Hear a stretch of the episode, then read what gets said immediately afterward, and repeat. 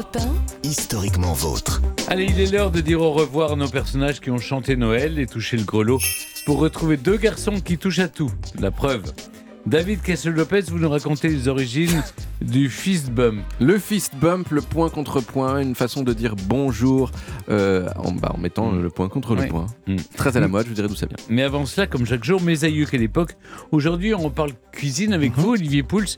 On remonte en 1870 pour découvrir les premières brigades en cuisine. Oui, alors au restaurant, les amis, lorsque vous commandez votre plat préféré, à savoir pour Stéphane un suprême de volaille rôti, sauce, truffe et purée de céleri, c'est une armée qui se met en branle. Et oui, alors le chef annonce le plat, hein, un suprême à la truffe, et on entend aussitôt en écho dans la cuisine trois Oui, chef On me le faire? Oui, Parfait. Alors, signe que l'équipe a bien compris et se met donc en ordre de marche. Le premier de ces oui chefs vient du chef de partie viande. C'est lui qui va cuire le suprême. Son rôle se limite à ça, préparer et cuire la viande. Le second oui chef a été prononcé par le chef de partie sauce, qu'on appelle aussi le saucier. Et le troisième par celui en charge des garnitures. Quelques minutes plus tard, chacun livre son travail. L'assiette est dressée au passe, c'est-à-dire l'endroit où on envoie ensuite l'assiette vers, la, salle, par le chef ou son second, avant donc d'être servi au client. Ce qui paraît aujourd'hui couler de source dans l'organisation de restaurants n'a pourtant pas toujours existé ainsi, parce que longtemps, il faut savoir, les cuisines étaient désorganisées, un joyeux bordel y régnait, et chacun faisait un peu tout, plus ou moins bien. Mais les choses, vous l'avez dit, vont changer à la fin du 19e siècle. Mais alors, à qui doit-on, Olivier, cette organisation bien plus carrée? À l'un des plus grands chefs de tous les temps, un certain Auguste Escoffier. C'est à lui que l'on doit d'ailleurs le terme brigade qu'il a importé de l'armée pour laquelle il a travaillé en tant que chef. Alors ce génie visionnaire qui a dirigé les plus prestigieuses cuisines de son époque à la fin du 19e et au début du 20e, à Paris, New York, Londres ou encore Monaco, était un méticuleux. Il avait compris que la désorganisation qui régnait dans les cuisines était terriblement préjudiciable à la qualité. Chacun faisait un petit peu de tout, rejetait la faute euh, sur les autres euh, quand ça ne tournait pas très rond. Il a donc eu l'idée de créer cette hiérarchie vraiment inspirée de l'armée et surtout donc de découper les tâches.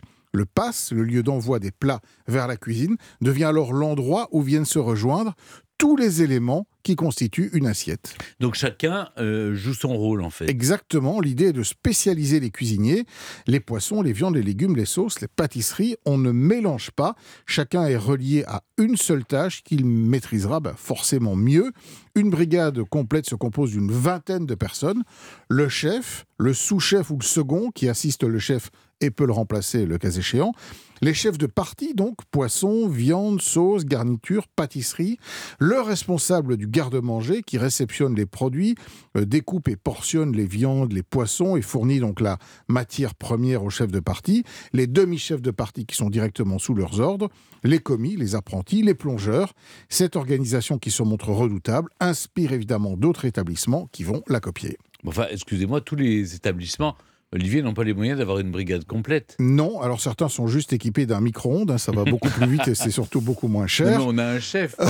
Il y a- dans les restaurants, ils ont un seul chef. Mais évidemment, blague à part, on peut aussi regrouper certains postes, voire en supprimer. C'est le cas, par exemple, de la grande majorité des petits restaurants Mm. parisiens. Alors, le chef, évidemment, est contraint de mettre un peu plus les mains à la pâte. Il ne peut pas simplement se contenter de voyager et d'aller euh, saluer ses amis dans la salle. Mais tous les grands restaurants gastronomiques fonctionnent à peu près comme cela. Euh, ça permet aussi des évolutions hein, au sein des carrières, puisqu'en général, eh ben, les gens rentrent comme commis, ils sont euh, repérés. Quand ils Mm. travaillent bien, ben, ils peuvent monter et gravir les échelons. C'est ce qu'ont fait pratiquement euh, tous nos grands chefs. Quant au génial Auguste Escoffier, il n'a pas inventé que la brigade. Il est aussi l'auteur d'ouvrages de référence qui ont codifié la cuisine moderne.